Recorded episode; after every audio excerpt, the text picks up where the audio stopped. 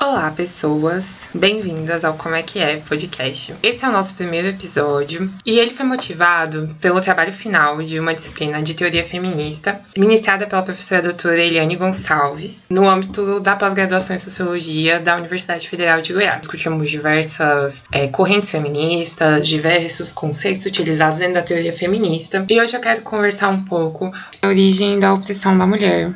É justamente trazer um pouco desse conceito e como ele é trabalhado trabalhado por algumas autoras, como a Gayle Rubin, a Judith Butler, a Monique Wittig, a Laura Rita Segato, que vai trazer um pouco dessas autoras anteriores e ampliar o debate. A Gayle Rubin, ela vai falar pra gente que a literatura sobre mulheres, feminista e antifeminista vem questionando a origem e a natureza da opressão e subordinação social das mulheres. Pergunta se é realista ou não a esperança por uma sociedade igualitária. Ela traz um ponto da simplificação dos processos de opressão e dos processos de superação dessa opressão. Então, ela traz algumas opções para a gente. Se a agressão inata dos homens seria a raiz da opressão feminina, o programa feminista teria que a extinguir o sexo opressor, ou B, produzir um projeto eugenista para modificar suas características. Se o sexismo for um produto do capitalismo e sua busca incansável por lucro, então, com uma revolução socialista bem sucedida, não seria necessário mais nada e esse sexismo já seria superado. Se a opressão foi fruto, no entanto, de uma insurreição patriarcal armada, as mulheres precisariam fazer o mesmo e contra-atacar. Vai avançar nesse debate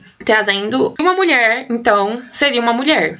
Ela só se torna uma mulher oprimida em determinadas relações. Então, um sistema de sexo-gênero é justamente uma série de arranjos nos quais a sociedade transforma a sexualidade biológica em produtos de ação humana. Então, um sistema sexo-gênero é quando a gente pega essa determinação de sexo biológico, e hoje a gente já tem vários debates de justamente desse sexo biológico por si só já ser uma construção social, né? A biologia como uma construção social, entendendo que não há neutralidade na ciência e etc. Construído algumas características em cima das biológicas, determinações de gênero. E isso é perpetuado pela divisão sexual do trabalho, é perpetuado por estereótipos que são construídos e pela própria as categorias de sexo, gênero e desejo que vão ser exploradas principalmente pela Butler, né? Quando a, a Robin ela vai trazer sobre essa origem da opressão da mulher e vai pensar como isso se materializa e como isso se constrói, ela traz autores muito importantes como Marx, o Freud e o Levi-Strauss. Ela apresenta com Marx que o trabalho da mulher sustenta o capitalismo, né? Mas isso ainda não mostra a origem da opressão da mulher. Porque antes do capitalismo já existia a exploração das mulheres. Então o capitalismo é uma forma de perpetuação,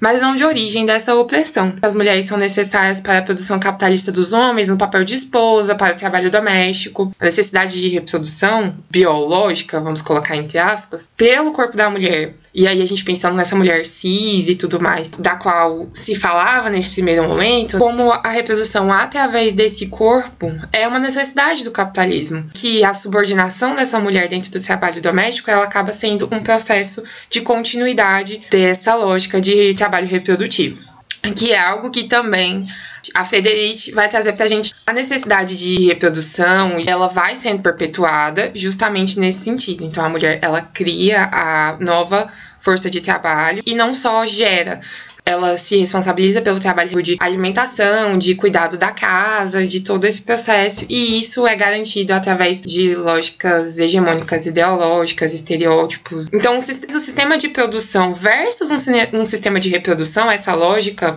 binária e dualista, ela implicaria uma separação. Só que há uma relação entre ambos, né? Então, todo modo de produção implica, por exemplo, na reprodução de ferramentas. E os modos de reprodução também implicam em modos de produção com uma formação de uma identidade de gênero, como exemplo de produção que ela mesma traz, né? Então, seria uma relação muito mais de dialética mesmo, né? É uma relação que se movimenta ali do que uma relação estratificada, em que um lado a gente tem o um sistema de produção e do outro lado a gente tem o um sistema de reprodução. E aí, quando ela vai trazer o Levi-Strauss, ela traz como naquele momento, sobre as análises dele, sobre diversas comunidades, né? Os casamentos são colocados como transações entre homens e as mulheres como objetos objetos. Então, elas são parte dessas transações nesses papéis de escrava, de serva, ou em sua condição de mulher, simplesmente. E ela cria uma lógica de arranjos sexuais dentro da heterossexualidade, que é garantida inclusive pelo critério econômico. Então, quando você tem um homem e uma mulher dentro desse espaço social criado do casamento, você garante a reprodução e também garante é, essa combinatória straight que ela traz,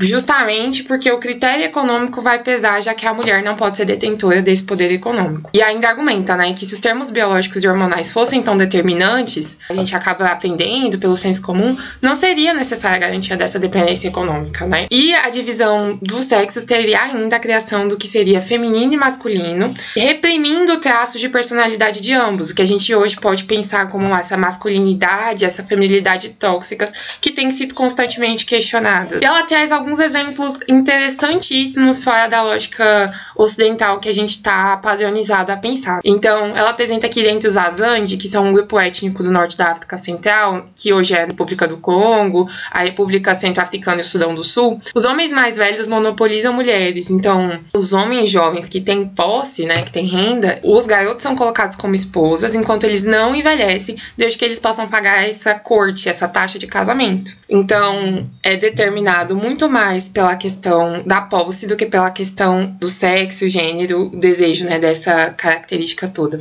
No reino de Dahomey, que fica no norte da África, onde se encontra o Benin, que foi anexado pelo Império Colonial Francês em 1904, uma mulher também poderia se tornar um marido se ela também tivesse a taxa necessária do dote, o casamento. Então, de novo, é uma característica é, de quem é detentor desse poder de escolha muito mais decidida pelo critério econômico e dentre os Mojave, que, foi, que é um grupo indígena do que hoje é a Califórnia, é, havia uma possibilidade, através de cerimônias espirituais, possuir um sexo social diferente do biológico. Então, o casamento das pessoas com sexo biológico igual, mas social diferente, ela poderia existir através dessas cerimônias, mas mesmo assim, dentro dessas perspectivas que ela apresenta, né, os modelos heterossexuais ainda são garantidos quando ela traz o Levi-Strauss, ela traz o Marx e ainda com o Freud, né, com a teoria dessa falta fundamental, elas vão apontando alguns pontos da opressão das mulheres, mas são insensíveis quanto aos danos que o sistema de parentesco causam a elas e replicam enganações que estão na raiz do que inclusive a gente vê como romance, né, como essa construção. Então, na psicanálise, por exemplo, o masoquismo é um processo ruim para os homens, essencial para as mulheres na sua formação. E o narcisismo é necessário aos homens e impossível às mulheres. A passividade é trágica aos homens e a falta dela é trágica às mulheres. Então é um duplo estandarte constante esses corpos como naturalmente diferentes. A Wittig, por exemplo, ela coloca que quando a gente não questiona o regime político da heterossexualidade, o feminismo consolida ao invés de eliminar toda essa lógica. Então, o gênero ele é colocado de uma maneira naturalizada que ela mascara relações de opressão e minimiza as noções de classes de sexo, eliminando dimensões políticas. Então, o gênero ele é colocado como indicador linguístico das oposições políticas entre os sexos e da dominação das mulheres, um instrumento para definir o contrato social enquanto heterossexual.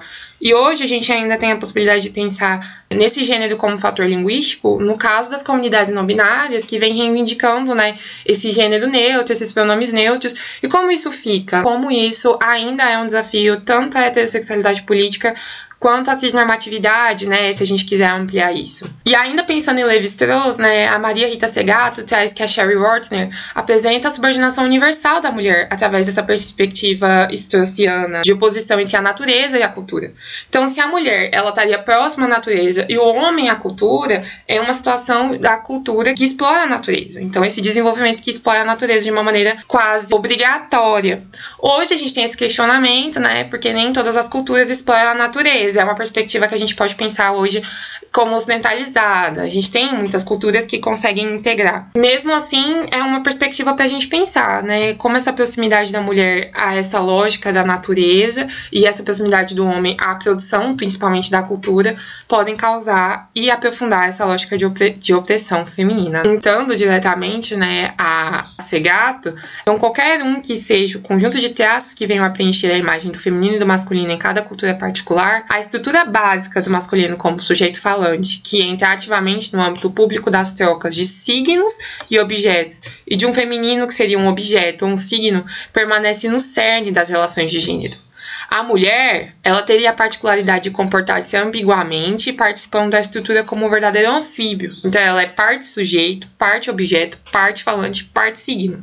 Então, a mulher ela entra nesse espaço de sujeito, ela entra nesse esse espaço de falante, mas ela ainda não consegue sair desse espaço de objeto e desse espaço de signo. Quando essas autoras elas vão trazer esse sistema de sexo e gênero, elas apresentam pra gente que o gênero por si só entender que essa essa diferença é social e não só biológica, não resolve nossos problemas, mas cria uma categoria de análise que faz com que a gente observe de outras perspectivas. E aí, pensando na Simone de Beauvoir, né, o que é se tornar mulher na nossa sociedade? É se tornar oprimida? Como a gente constrói essa categoria sem naturalmente colocar a opressão como critério de produção dessa identidade? E aí são questões que a gente consegue formular mas talvez ainda não responder. Mas enfim, é isso. Espero que tenham gostado. Convido vocês para conhecerem mais da obra das autoras.